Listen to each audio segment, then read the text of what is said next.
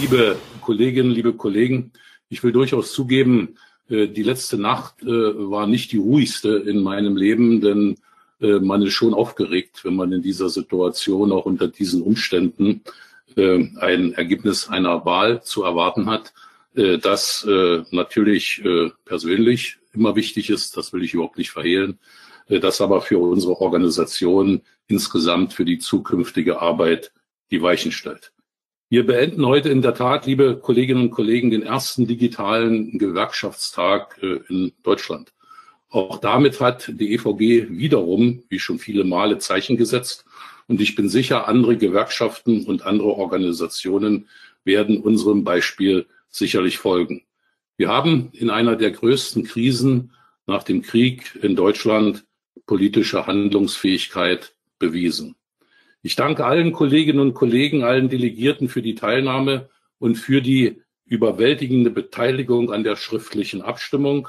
Danke auch den Kolleginnen und Kollegen für die Vorbereitung äh, dieser beiden digitalen Veranstaltungen, dieser drei digitalen Veranstaltungen, denn das waren es ja insgesamt sowohl für die Durchführung als auch für die Vorbereitung. Und diejenigen, äh, die das heute tun, sind ja noch im Geschäft. Das habt ihr super gemacht, meine lieben Kolleginnen und Kollegen. Ganz besonders bedanke ich mich natürlich äh, für euer großes Vertrauen. Ich nehme die wichtige Aufgabe, äh, die EVG in den kommenden zwei Jahren zu führen, mit Freude und mit Respekt an. Ich freue mich insbesondere auch über das Ergebnis äh, der Abstimmung zum Vorschlag des geschäftsführenden Vorstandes über die weitere Struktur des geschäftsführenden Vorstandes für die nächsten zwei Jahre. Äh, das sichert uns Arbeitsfähigkeit und das garantiert auch, dass wir bei den Themen, mit denen wir uns beschäftigen, äh, eine Chance, eine gute Chance auf eine erfolgreiche Arbeit haben. Gemeinsam und als gutes Team werden jetzt Cosima, Martin und Christian werden wir gemeinsam an die Arbeit gehen. Und ich glaube, Herausforderungen und Aufgaben haben wir in den kommenden Wochen und Monaten genug. Und wir haben gerade in den äh, vergangenen Wochen und Monaten bewiesen, äh, wenn man zusammenhält, wenn man solidarisch zusammenarbeitet, ist man auch erfolgreich. Wir sind am Ende des Jahres 2020. Ein bewegtes Jahr geht nun schon langsam vorbei und es ist eigentlich auch die Zeit für einen Rückblick. Die Herausforderungen, ich habe das bereits gesagt, konnten wohl größer nicht sein. Und manch einer wird sagen, das brauchen wir sicherlich nicht gleich nochmal. Und da würde ich mich ganz gerne anschließen. Es war sehr bewegt. Doch auch eine Organisation, meine lieben Kolleginnen und Kollegen, wächst mit ihren Aufgaben. Das hat die EVG gezeigt, dass das so ist. Die Amtsniederlegung von Thorsten hat natürlich zur Enttäuschung zu vielen Fragen und Diskussionen geführt. Doch dank der klaren Entscheidungen des Bundesvorstandes, der Unterstützung vieler Kolleginnen und Kollegen haben wir sehr schnell wieder zu geordneter Arbeit gefunden. Auch die Durchführung dieses digitalen Gewerkschaftstages nach den Diskussionen in den Gremien, nach den Diskussionen im Bundesvorstand ist ein Beweis dafür. Die vor uns liegenden Aufgaben und Herausforderungen fordern jetzt unsere ganze Aufmerksamkeit. Wir werden also unvermindert im Interesse unserer Kolleginnen und Kollegen, unserer Mitglieder weiterarbeiten. Wir haben heute, Joachim hat über das Ergebnis berichtet, auch über die Arbeitsschwerpunkte der nächsten zwei Monate abgestimmt, der nächsten zwei Jahre, Entschuldigung. Erstmals haben wir unsere Ziele sehr kompakt, transparent und auch verständlich kommunizierbar zusammengefasst. Auch unsere Senioren, Frauen und unsere Jugend legen ihre Ziele für die nächsten zwei Jahre fest. Es sind damit Ziele, Aufgaben und Arbeitsschwerpunkte für alle Bereiche und für alle Gremien unserer EVG. Wir setzen auf die Zusammenarbeit mit allen Betriebs- und Personalräten, mit unseren Jugend- und Schwerbehindertenvertretungen. Wir sind uns unserer Kraft, unseres Einflusses und unseres weiteren Erfolges sehr sicher. Auch allen Arbeitgebern, und das war uns ganz wichtig, und der Politik wird erneut klargemacht, wofür die Eisenbahn- und Verkehrsgewerkschaft steht. Klar, deutlich und unmissverständlich. Erstens, wir wollen sichere und gut bezahlte Arbeitsplätze. Zweitens, wir wollen gute, familiengerechte und menschliche Arbeitsbedingungen. Und drittens, wir erwarten von allen Arbeitgebern endlich die notwendige Wertschätzung der Leistungen ihrer Beschäftigten. Liebe Kolleginnen, liebe Kollegen, ich sage das sehr deutlich, diese Ziele sind unter allen Umständen für uns nicht verhandelbar. Deshalb nehmen Politik und Arbeitgeber zukünftig noch stärker, in, nehmen wir Politik und Arbeitgeber zukünftig noch stärker in die Verantwortung. Wir werden Defizite und Managementfehler benennen und schonungslos offenlegen. Wir sind und bleiben ausschließlich den Interessen unserer Mitglieder verpflichtet und jede andere Behauptung ist eine böswillige Verleumdung. Wir blicken aber nicht nur auf ein Jahr 2020 zurück, sondern wir blicken auch auf zehn Jahre EVG. Für uns ein Grund zum Feiern. Wir haben schon sehr viel erreicht. Die zehn Jahre EVG sind bereits eine Erfolgsgeschichte. Nur zwei Beispiele möchte ich an dieser Stelle nennen. Wenn wir uns den Tarifbereich ansehen. Mit der Lohnentwicklung und der Beschäftigungssicherung sind wir in Deutschland Vorreiter. So sind die Einkommen der Beschäftigten seit Gründung der EVG um mehr als 30 Prozent gewachsen. Vergleicht man das, das durchschnittliche Urlaubsentgelt im Tarifbereich der DBAG, dann stehen im Jahr 2010 2811 Euro zu Buche.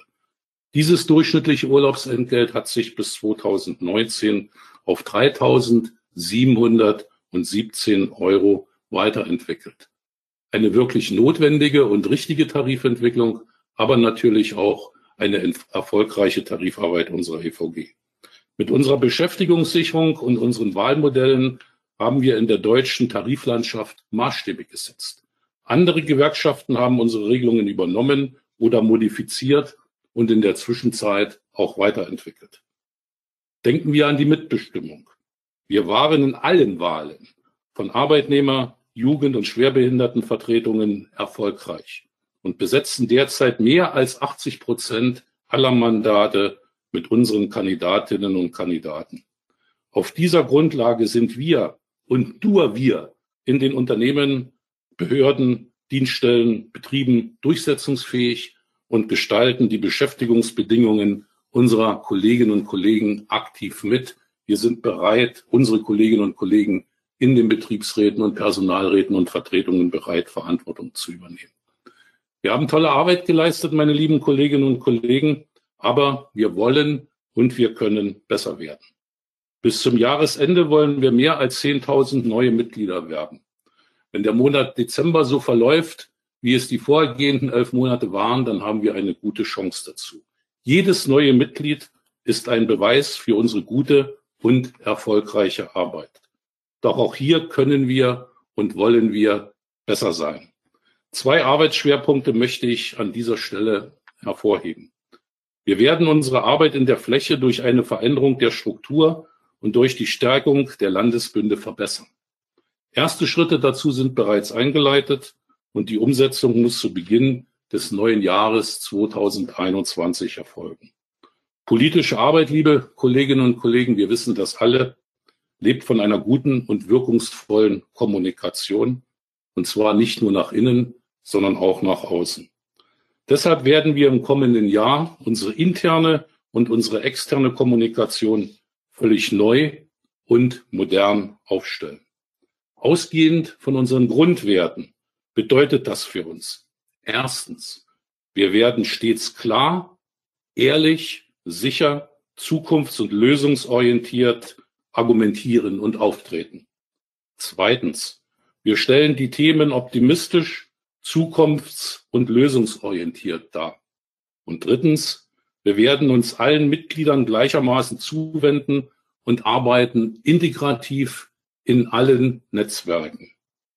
Wir agieren demokratisch, viertens stets offen und auf Augenhöhe.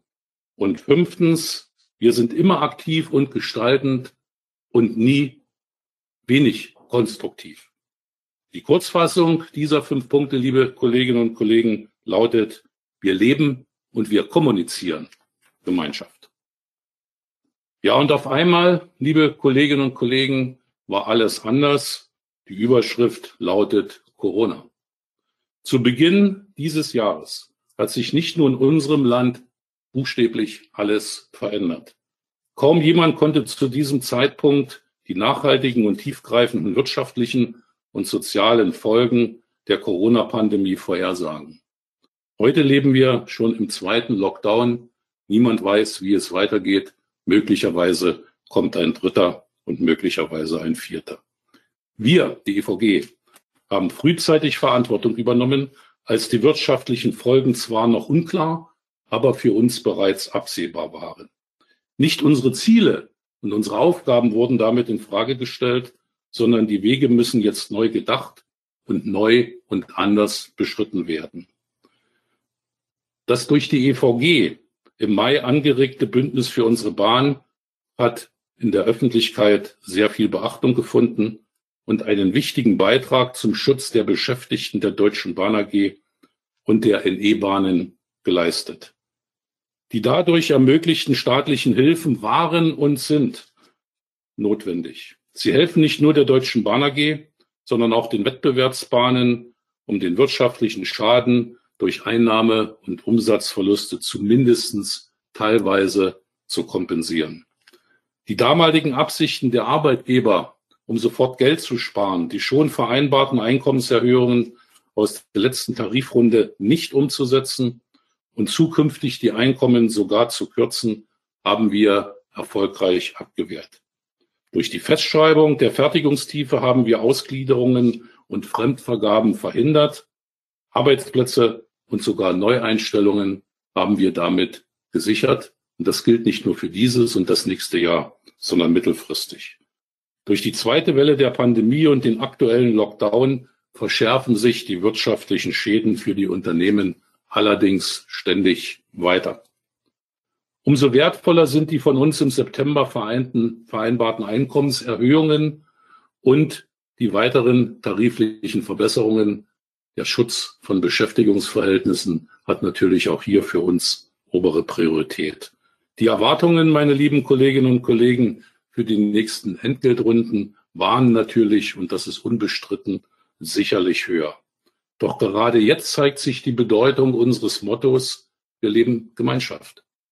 Wir lassen auch in schwierigen Zeiten kein Unternehmen und keine Berufsgruppe zurück. Wenn es notwendig ist, haben wir auch den Mut, unpopuläre Entscheidungen zu treffen. Mit der anfänglichen Kritik nach dem Abschluss unserer Tarifregelungen zur Umsetzung des Bündnisses mussten wir und haben wir gerechnet. Wir haben uns danach aktiv auseinandergesetzt und die Gründe für unser Handeln geduldig erläutert. Unsere Kampagne Fair nach vorne hilft uns, die Menschen von der Notwendigkeit unseres Handelns zu überzeugen. In der Zwischenzeit, und ich glaube, wir spüren das alle, gibt es eine breitere Zustimmung für unsere Politik, die den Beschäftigten ihre Einkommen und ihre Arbeitsplätze sichert. Nicht zum ersten Mal, meine lieben Kolleginnen und Kollegen, will uns allerdings eine Standesorganisation eine Auseinandersetzung nur zum eigenen Machterhalt aufzwingen. Man lehnt den sinnvollen Vorschlag eines Schlichters ab und macht stattdessen öffentlich Wirbel. Anstatt sich die eigenen Mitglieder, um die eigenen Mitglieder zu kümmern, jammert man über eine angebliche Bedrohung bis hin zu einer angeblich geplanten Vernichtung dieser Organisation. Der Gipfel von Arroganz und Realitätsverlust ist ein Anspruch auf die Vertretung aller Eisenbahnerinnen und Eisenbahnern. Ich nenne euch dazu drei Fakten. Diese Organisation hat erstens noch nie Verantwortung für irgendetwas übernommen. Diese Organisation hat zweitens immer von den Regelungen der EVG gelebt, sie aber in übelster Art und Weise kritisiert.